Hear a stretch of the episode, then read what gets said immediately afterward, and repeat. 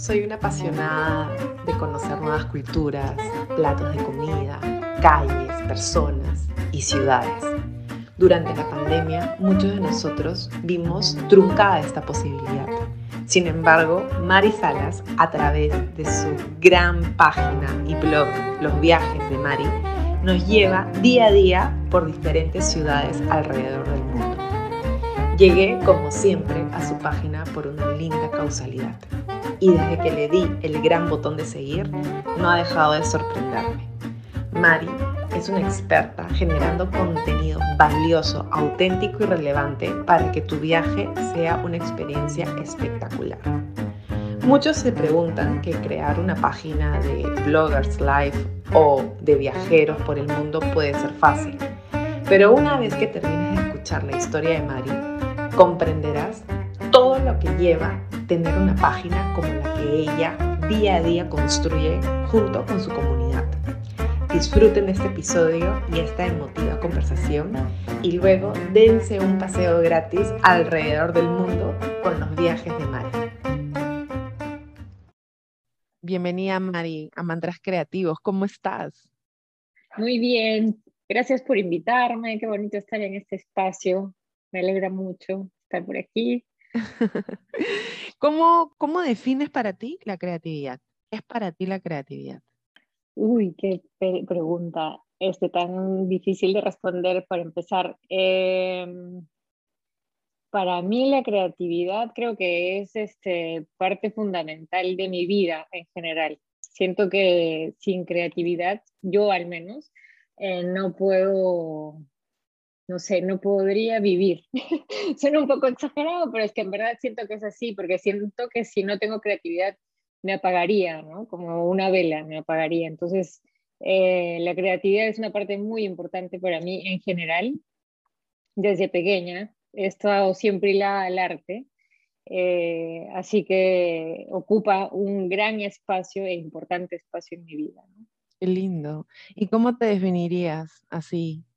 ¿Cómo has definido la creatividad, no? Si una persona te pregunta, y tú no eres Mari, ¿no? Oye, ¿conoces a Mari, a María Gracia? ¿Cómo es? ¿Cómo es María Gracia? ¿Cómo es Mari?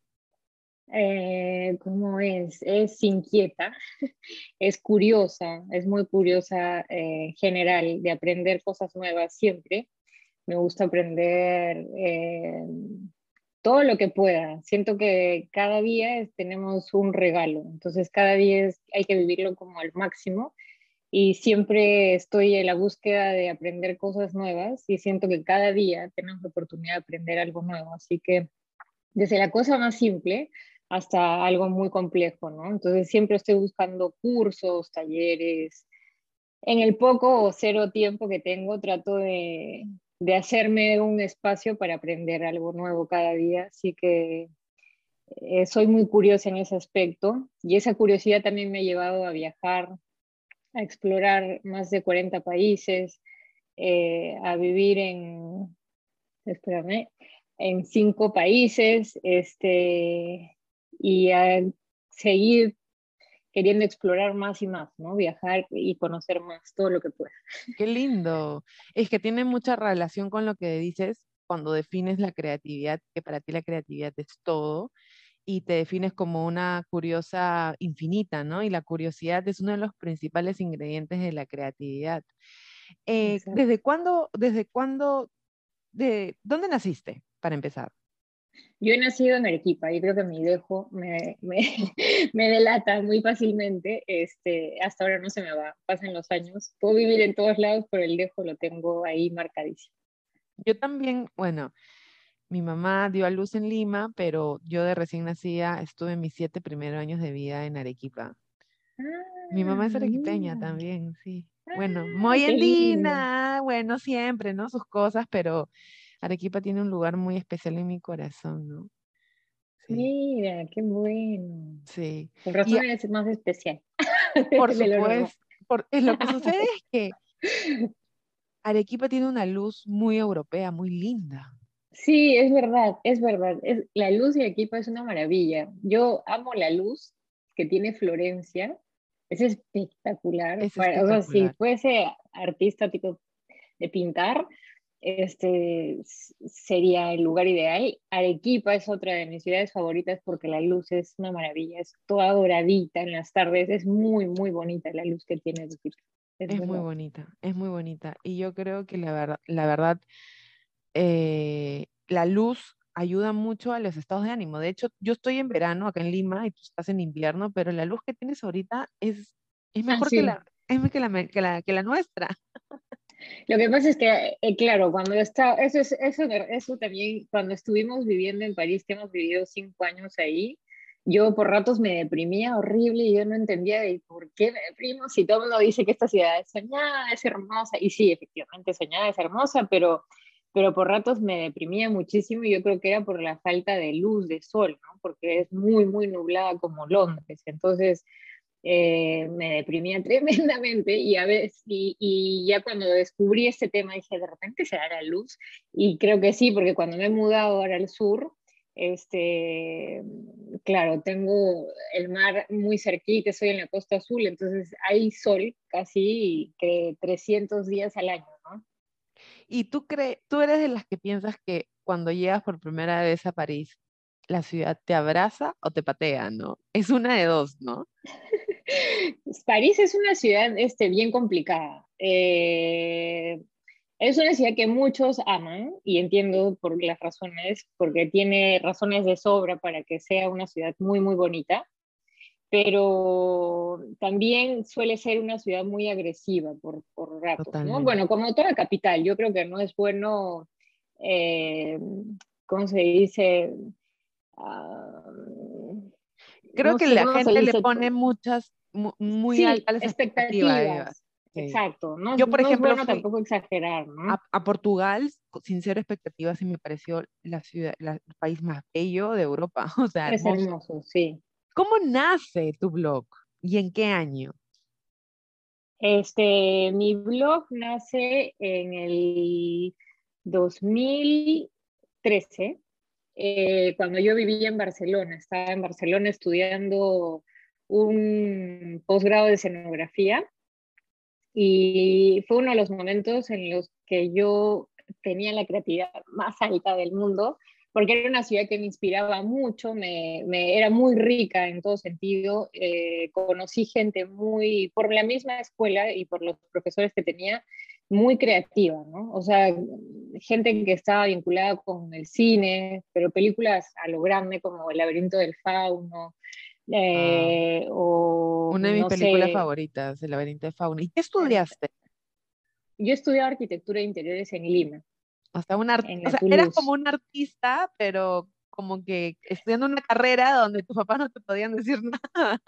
En realidad, en realidad sí, eso, eso ha sido un poco. Yo en realidad, yo este, me fui a Lima eh, queriendo estudiar eh, escultura en la católica pero eh, bueno, la primera obviamente que no me preparé tanto en el examen, no ingresé, pero me quedé por poco puntaje, entonces mis papás me decían, vuelve a intentar, mira que mis dos papás son abogados y era como raro que me digan, o sea, que me apoyen en este tema de, de perseguir un poco los sueños creativos, ¿no?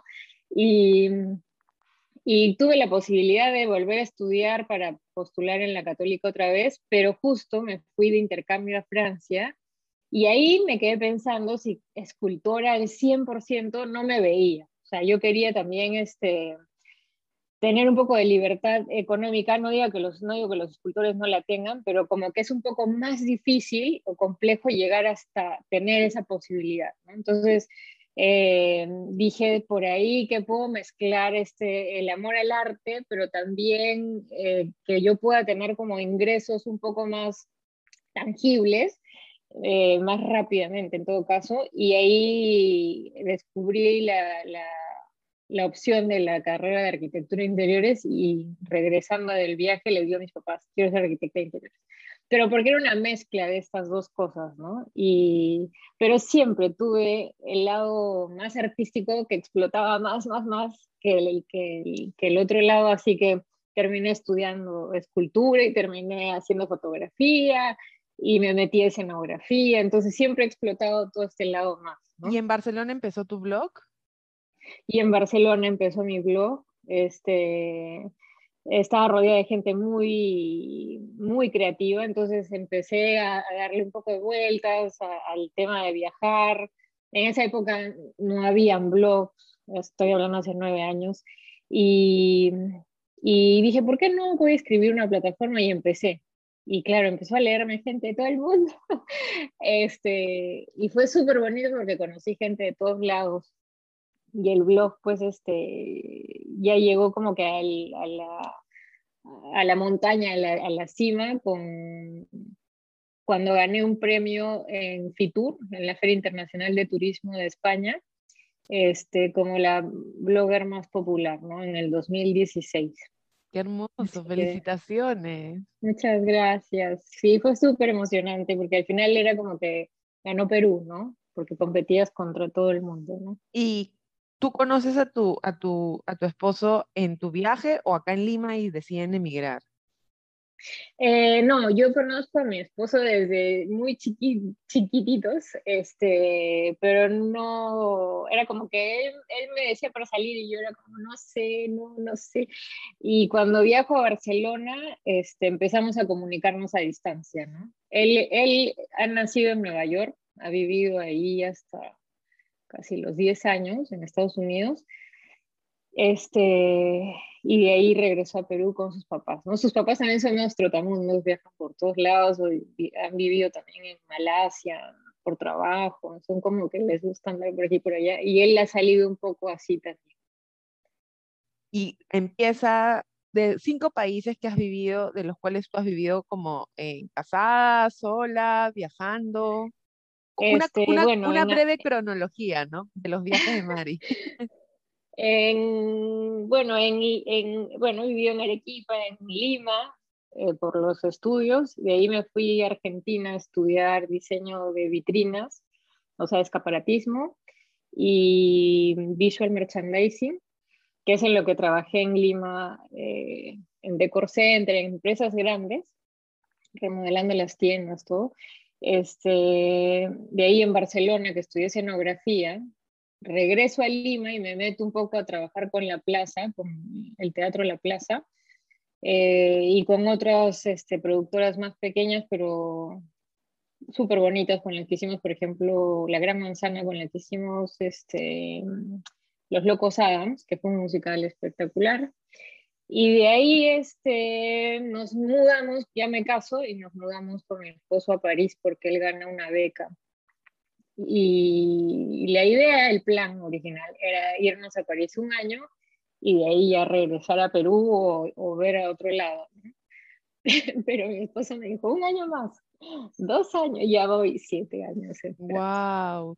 De verdad que ha sido, al, ha sido eh, ¿cómo puedo, cómo puedo eh, mencionar la palabra correcta? Yo creo que cuando uno conoce tu cuenta y ve las fotos, la investigación, el detalle, uno dice, oye, yo también puedo ser bloguera, ¿no? Yo también puedo ser Instagramer y puedo irme de viaje. Pero yo veía mucho más y decía, acá hay un contenido muy juicioso en el sentido de muy buenas fotos, muy buen texto, hay un orden, y los viajeros no tienen eso, ¿no? Los viajeros como que se dedican mucho al, viaje y de pronto es como que no tiene el mejor ángulo, el mejor tip. Y yo creo que ahora respalda todo tu background, todo tu, todo tu, toda tu experiencia eh, con lo que haces, ¿no? Y eso es lindo, porque finalmente engranaste una pasión con todo tu, tu arte, ¿no? O sea, estudiar artes escénicas me parece increíble. Sí, sí, sí, fue súper bonito, porque eso también me abrió oportunidades este, en París, que apenas me dan la carta de residencia para allá, porque antes estaba con visa de familia, pero cuando me dan la carta de residencia y que ya me dan la posibilidad de trabajar, mi sueño era trabajar en temas escenográficos, pero más metidos en eventos, ¿no? Y, y, bueno, yo ido a una florería que me encantaba, que estaba cerca de mi casa, creo que todos los días, y le compraba flores al señor y me decía, un día me preguntan, ¿por qué me compras tantas flores? Y yo le dije, dice, ¿qué haces con las flores? Y le digo, ah, bueno, tomo fotos en mi casa. Y le muestro mi cuenta de fotografía, ¿no? Y, y se queda mirando y me dice, ¿y si trabajas conmigo? Y yo feliz, ¿no? Le dije, ya, ¿cómo hacemos? Entonces al comienzo entro como para empezar a tomarle fotos pero después le cuento un poco más de mi vida, le cuento que hacía escenografía, que... y empiezo a apoyarlo en temas de escenográficos para sus eventos, ¿no? Y uno de los eventos más importantes que hicimos fue el Paris Fashion Week, que fue una pared espectacular de tres metros de altura, me parece, toda llena de flores y por ahí entraban las modelos caminando, ¿no? Entonces fue para mí, ay, fue súper emocionante porque era estar, a mí me gusta estar detrás, ¿no? del escenario, haciendo todo el trabajo de hormiguita. Así que haber estado dejando todo listo para que empiece el show fue espectacular. Fue súper, súper bonito. Yo vi un documental de, de Raf de la Casa Dior cuando envuelve todo un edificio parisiño de, de, flores, ¿no? Para la presentación de su nueva colección. Y apenas me has dicho eso, acabo de recordar este, ese documental. ¡Qué maravilloso! ¿Cómo fue llevar eh, tu, tu pasión, que es tu blog, tu página, ser una extranjera en un país, ¿no? Me imagino que aprendiste el idioma que es básico, ¿no? Para que París te, te mire, aunque sea. y, y ser mamá. Bueno, eso es complicado. Este, eh, felizmente el idioma, eso fue un punto a favor. Lo sabía porque mi colegio en el que estudié es de monjas francesas en Arequipa y nos enseñaron el francés desde pequeños. Entonces, mm, a pesar que yo con el colegio nos hemos tenido eh, como perro y gato, porque había muchas cosas que no concordaban con mi manera de, de, ser, ¿no? Era yo muy activa, muy creativa, todo el rato estaba cantando, bailando, entonces para las monjas yo era como una piedra en el zapato. Este, felizmente mis papás siempre me llevaron por buen camino y no dejaron que me, que me apaguen. Este, Los creativos tendemos a ser, ser, traviesos, ¿no? Sí, yo creo. Yo casi no me este graduó del colegio por conducta, pero no porque hacía maldades, sino porque era traviesa. Entonces... Yo también, era simplemente traviesa, ¿no? Y me daba risa que me castigaban y me mandaban a la biblioteca. O sea, como un castigo. ¿Te imaginas? Yo estaba como, ah, ok, me entraba y me leía todo. O sea, por eso soy realista a leer y agradezco que me hayan castigado mandándome a la biblioteca. Más me hicieron un favor, creo que, que castigándome. ¿no? Este, así que el francés fue como que un plus para llegar a París sin que me sienta tan abrumada. El problema es que cuando llegué a París fue el año de los atentados, entonces fue un año bien fuerte para mí, ¿no? Porque tenía mucho miedo, o sea, no sabías en qué momento algo podía pasar, entonces, ni quién era el enemigo, porque al final simplemente, no sé, las cosas que pasaron, pues era como que una persona explotaba y ya está, entonces, este, mataba a todos los, los que estaban alrededor, entonces era mucho, mucho miedo. Ya después, en los años siguientes, mi hermana se muda a París y me ayuda un poco a ya tener a alguien a mi lado, porque mi esposo estaba en sus estudios, en sus trabajos, ¿no? Eh, y ya con ella estuve como un poco más tranquila. Y bueno, ya hasta que mi hermana ya partió, ya se fue.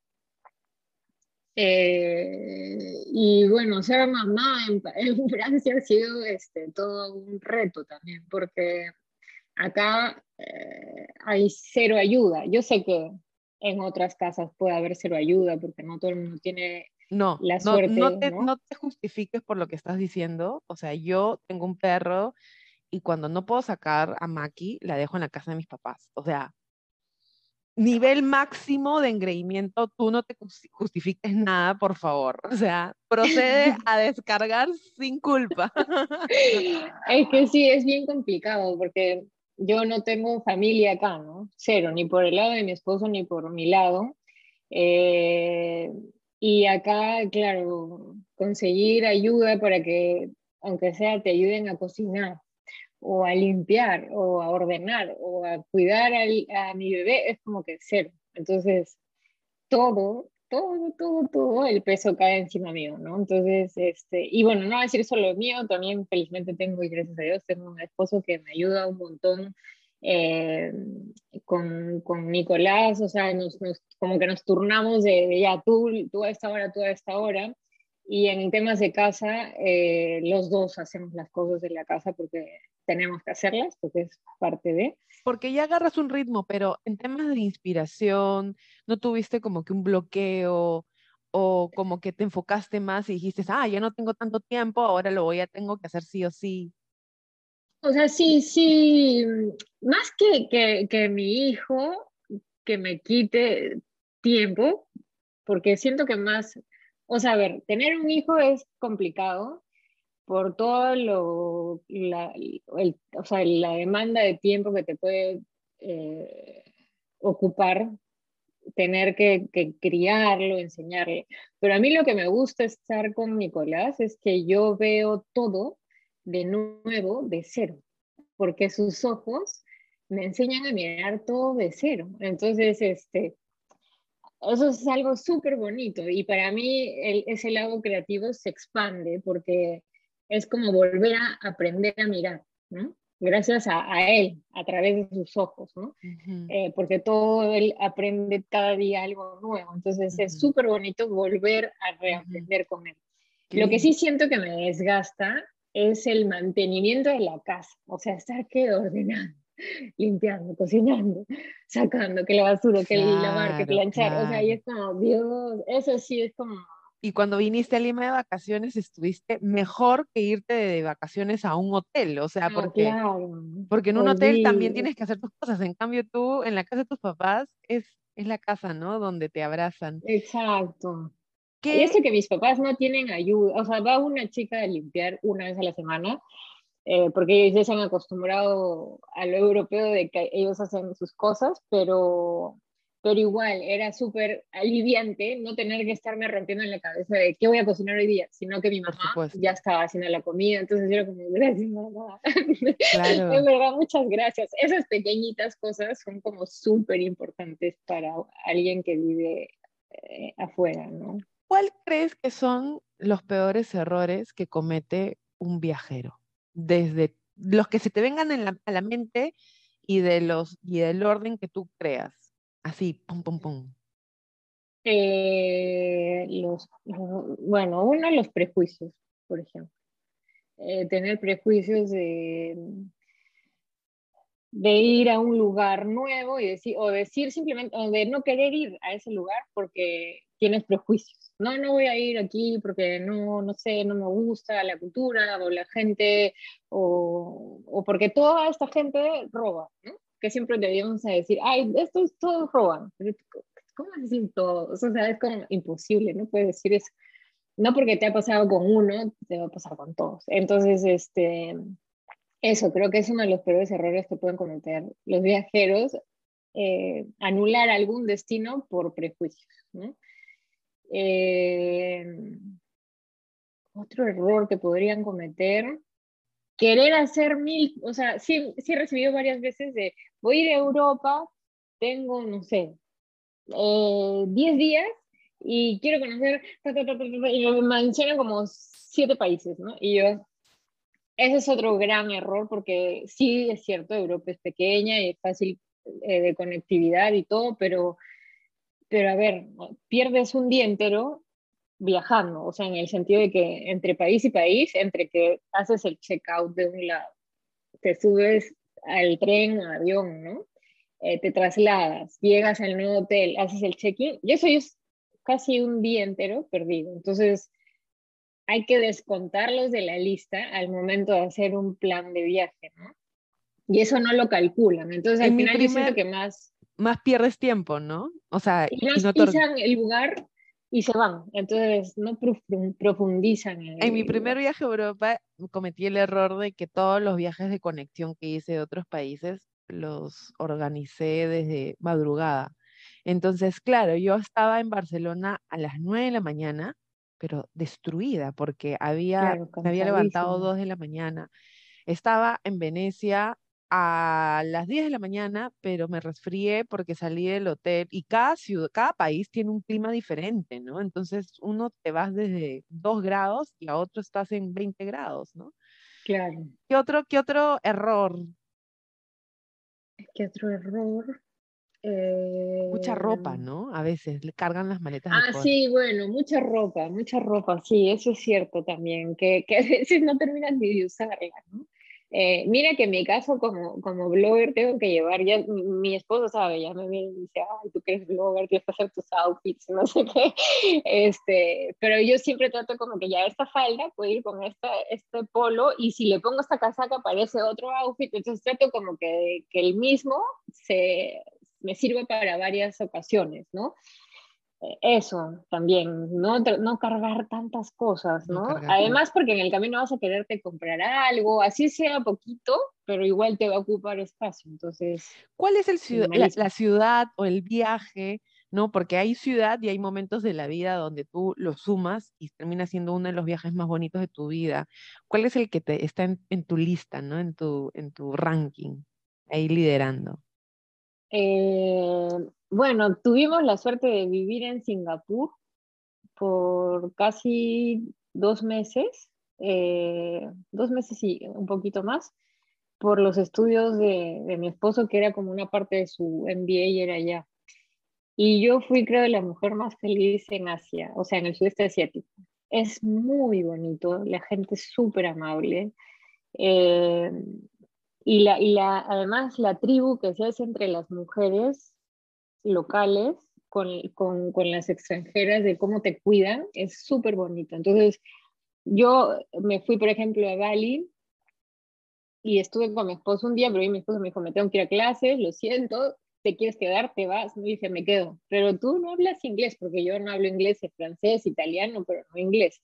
Entonces le dije, no, no te preocupes, yo me las arreglo. Y en verdad que nunca me sentí con miedo, o sea, a ver, que sé el básico inglés, pero que no me sentía temerosa porque la gente era tan amable y sobre todo las mujeres me cuidaban tanto que, que siempre me sentí protegida. Entonces fue muy, muy bonito viaje y lo tengo así como que con un recuerdo especial, ¿no? El sudeste asiático. Me encanta. Es uno de mis de uno de los viajes que tengo ahí programado, que me muero por ir. ¿Y cuál crees que es una ciudad que a veces pensamos que está relacionada a la gente? Quitemos de lado a la gente, enfoquémonos en la ciudad donde tú crees que no te sentiste cómoda. Eh, te podría decir que de repente Marrakech, pero, pero es que Marrakech en sí me pareció espectacular. Tenía cafés escondidos en las terrazas hermosos y en sí la ciudad era una ciudad vibrante, bonita. El, el tema era que, que están tan ávidos de turismo que, que, ya te llegan a acosar, ¿no? te, te, atolondran. Este, pero solo me pasó en Marrakech, porque yo dejé Marrakech y cuando me fui a Fez, a Chefchaouen, no me pasó. O sea, sentí que la intensidad de Marruecos bajó al 100%. Y era más que todo porque creo que era este, una ciudad muy llena de turistas y todos quieren exprimir al turista como pueden, pero solo me pasó en esa ciudad, no podría generalizar todo Marruecos. Claro que sí.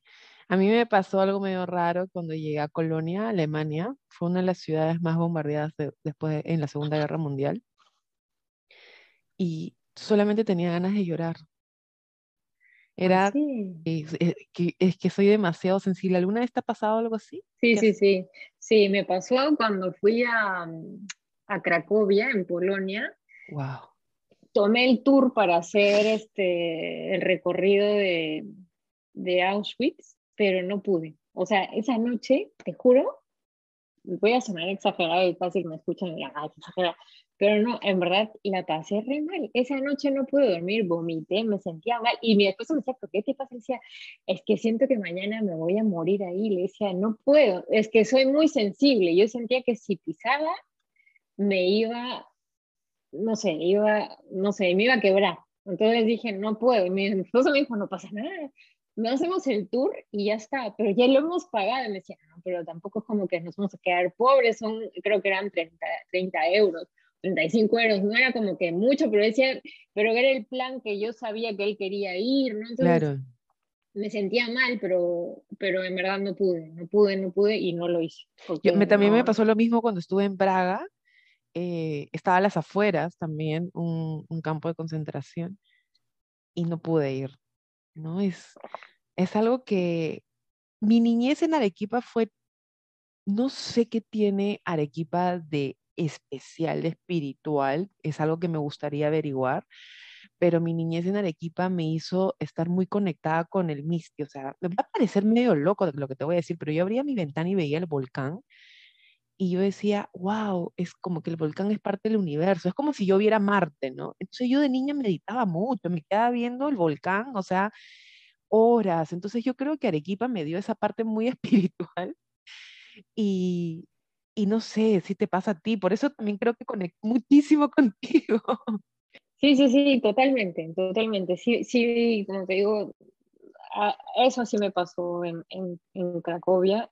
Y esto que amo, pero en verdad es raro, amo la lectura eh, que tiene que ver con la Segunda Guerra Mundial. No me preguntes por qué, a pesar que me da nervios, siempre termino cayendo en novelas que tienen, que están hiladas, que de alguna manera este, tienen que ver con la Segunda Guerra Mundial. Es rarísimo, pero es como cojo un libro de una librería gigante, ay, este se ve hermoso por la portada, simplemente o porque me llama el título, y de pronto jalo y leo, tiene que ver con la Segunda Guerra Mundial. No me sorprende, siempre me pasa.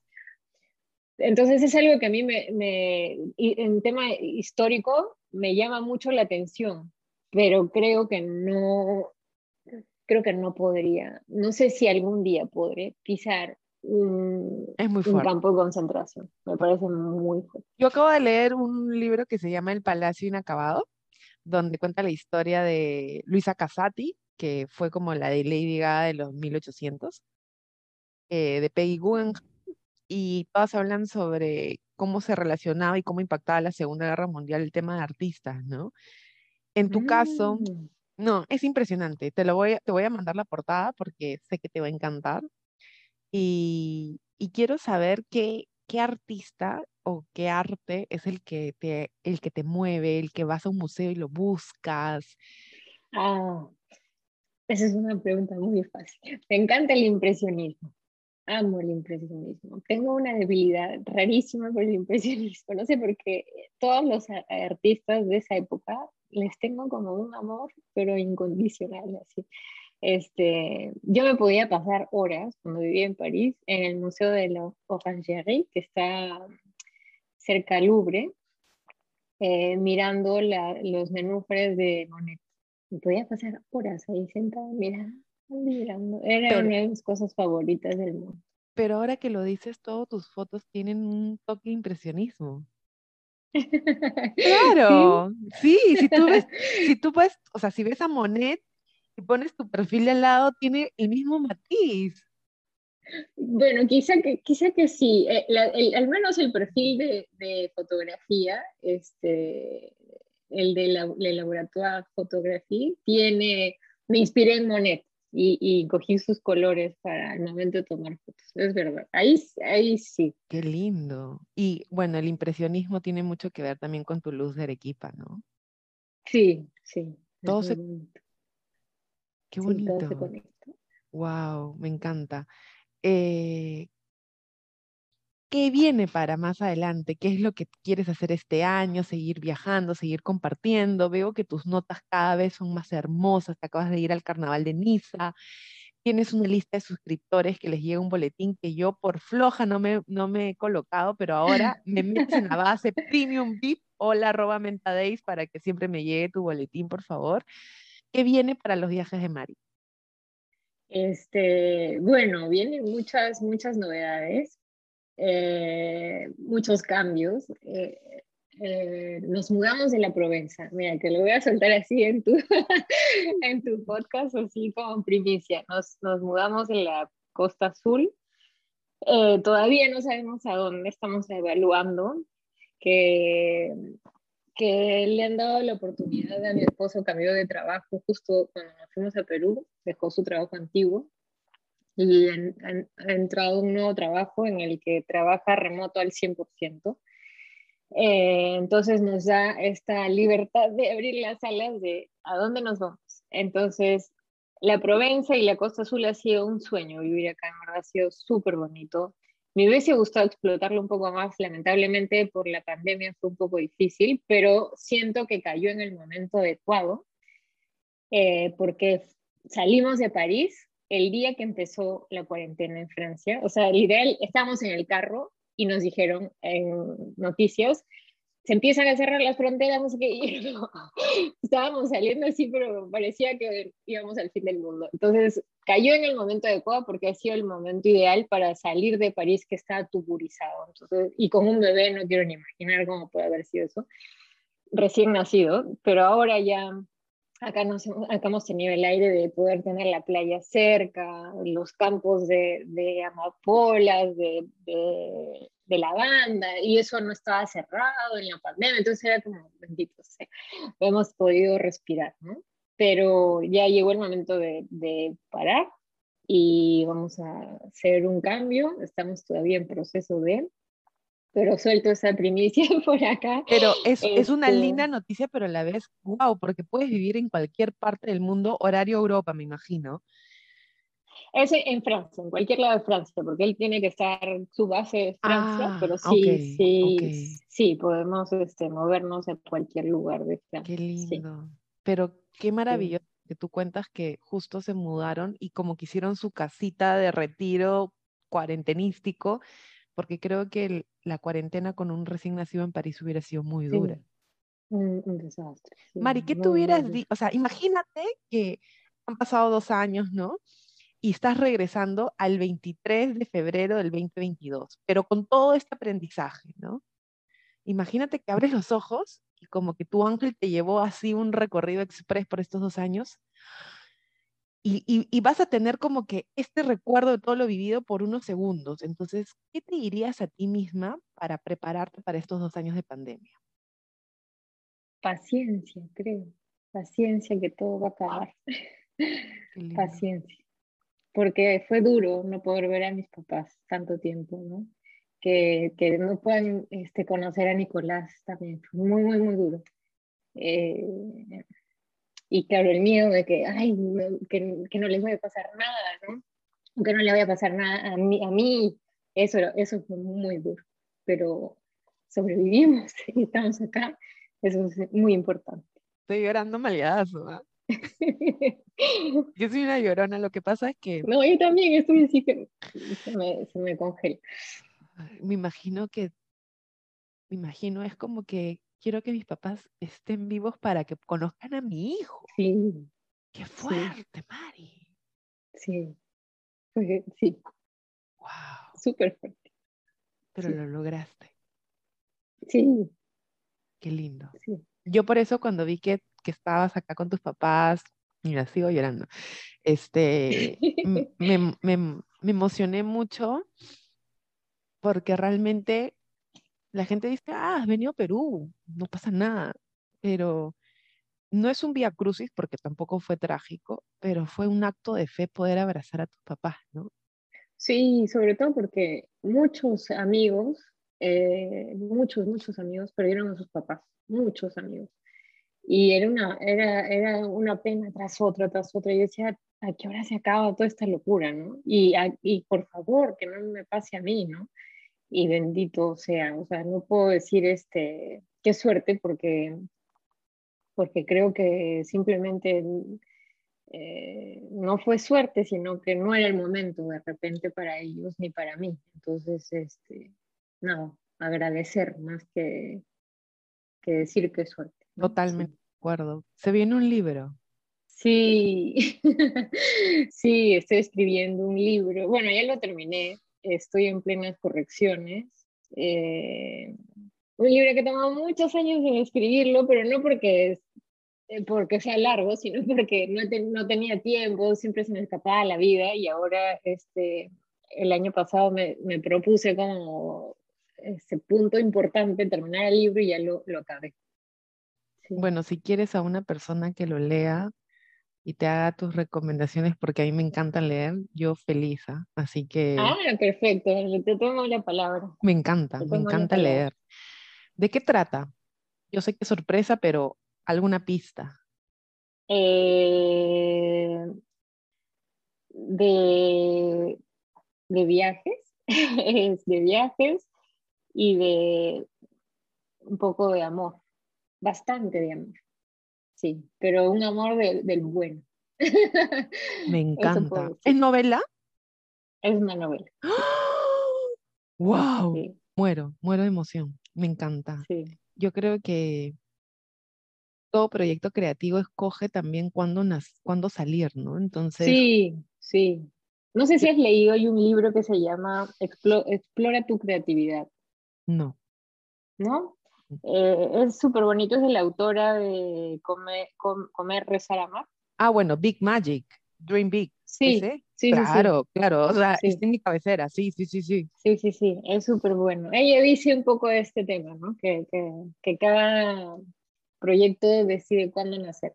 Totalmente. O sea, hay que tener en cuenta cuándo cada proyecto va a nacer, pero también habla que la inspiración son como ideas efervescentes que si tú no las tomas, otra persona las agarra, ¿no? Entonces, a veces no hay que confundir eso, ¿no? Entre la mm. competitividad versus los tiempos de cada proyecto, ¿no? Me ha encantado conversar contigo, me ha emocionado. Eh, Muchas gracias, igualmente, ha sido un placer poder estar acá, poder compartir con tu audiencia, que me imagino que es de la más bonita que hay, porque tienes muy buena vibra y me imagino que toda tu comunidad también debe ser igual. Así que una maravilla haber estado acá. Lindo, lindo conocerte más. Eh, te doy también una primicia. En mayo estoy en Europa. Me quedo un mes. Entonces, si no nos conocimos en Lima, nos conocemos por allá. Perfecto. Como te tomo la palabra para, para vernos. Y... Vas a estar en, por España. llego, llego a Madrid, pero no sé a dónde, no sé cómo qué voy a hacer. Eh, me metí mucho en este libro del Palacio Inacabado que habla de un palacio en Venecia, que quiero ir a Venecia a conocerle, ese palacio que ahora es un museo de arte. Mm. Eh, tengo muchas ganas de, conocer otras ciudades porque también soy bien comodona. Me gusta ir también a lo seguro y es como que a veces ya no quieres ir a lugares que nunca has visitado, ¿no? Pero eh, me encanta tu página, te felicito porque más allá de dar los tips como que de inmediatez y de lado Instagramer, los compartes desde el lado que respalda todo tu, tu, background, ¿no? Como lo vuelvo a repetir, ¿no? Todo lo que has estudiado, todo lo que has trabajado, porque le da una mirada mucho más artística y lo hace realmente bello, ¿no? Y eso hace que enganches mucho con tu página y le da ese upgrade. Recontra, felicito. Y estoy así como que guardando todo, este, viendo todo para que yo también eh, pueda tomar en práctica tus tips. un mantra creativo para todos los mente escuchas. ¿Cuál sería tu mantra creativo de los viajes de Mari? Un mantra creativo, este, uy, qué difícil. no se me ocurre. ¿Qué puede ser? No sé. ¿Qué te dirías a ti como un, como un mantra para darte ánimos para escribir ese libro? ¿Qué frase te pegarías en un post-it ahí al lado de tu computadora, ¿no? Cada vez que dices, ay, no, me pongo a procrastinar mejor. Em, se me viene la palabra mucho, mucho a la cabeza de explora. Explora tu curiosidad, ¿no? Explora tu curiosidad. Es que tú eres un eterno Qué bonito. Sí, súper bien. Explora tu creatividad. Sí. Me encanta. Mil gracias, Mari. Que tengas una linda semana. Muchas gracias. Nos vemos. Muchas gracias. Nos vemos pronto. Bueno, aprovecho para que decirles a todos que pueden seguirme pues por, por mis redes y bueno, y mi blog, ¿no? Que es lo más importante, por ahí está toda la información así a la máxima expresión que es la y ordenada, verificada, sin, sin nada que te obligue a comprar o ir, sino 100% honesta y recomendada, que es lo que también súper mega valoro. Sí. No, no, no. Olvídate.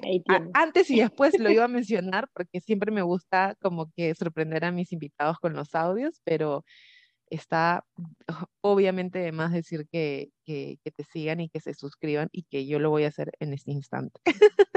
Súper. Un besito, Mari. Cuídate Un placer. Un beso grande. Cuídate.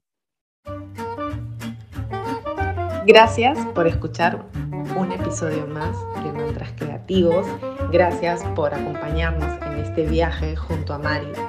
Y los invito a darle seguir, a compartir, a ponerle gusta y escribirme qué tal les pareció este episodio y por supuesto seguir a Mari en su página Los Viajes de Mari. Soy Pamela Díaz Escalante, mi seudónimo es Menta Days y puedes conocer más de mis obras y de mi proceso creativo en mi página mentadays.com. Los espero en el próximo episodio de Mantras Creativos.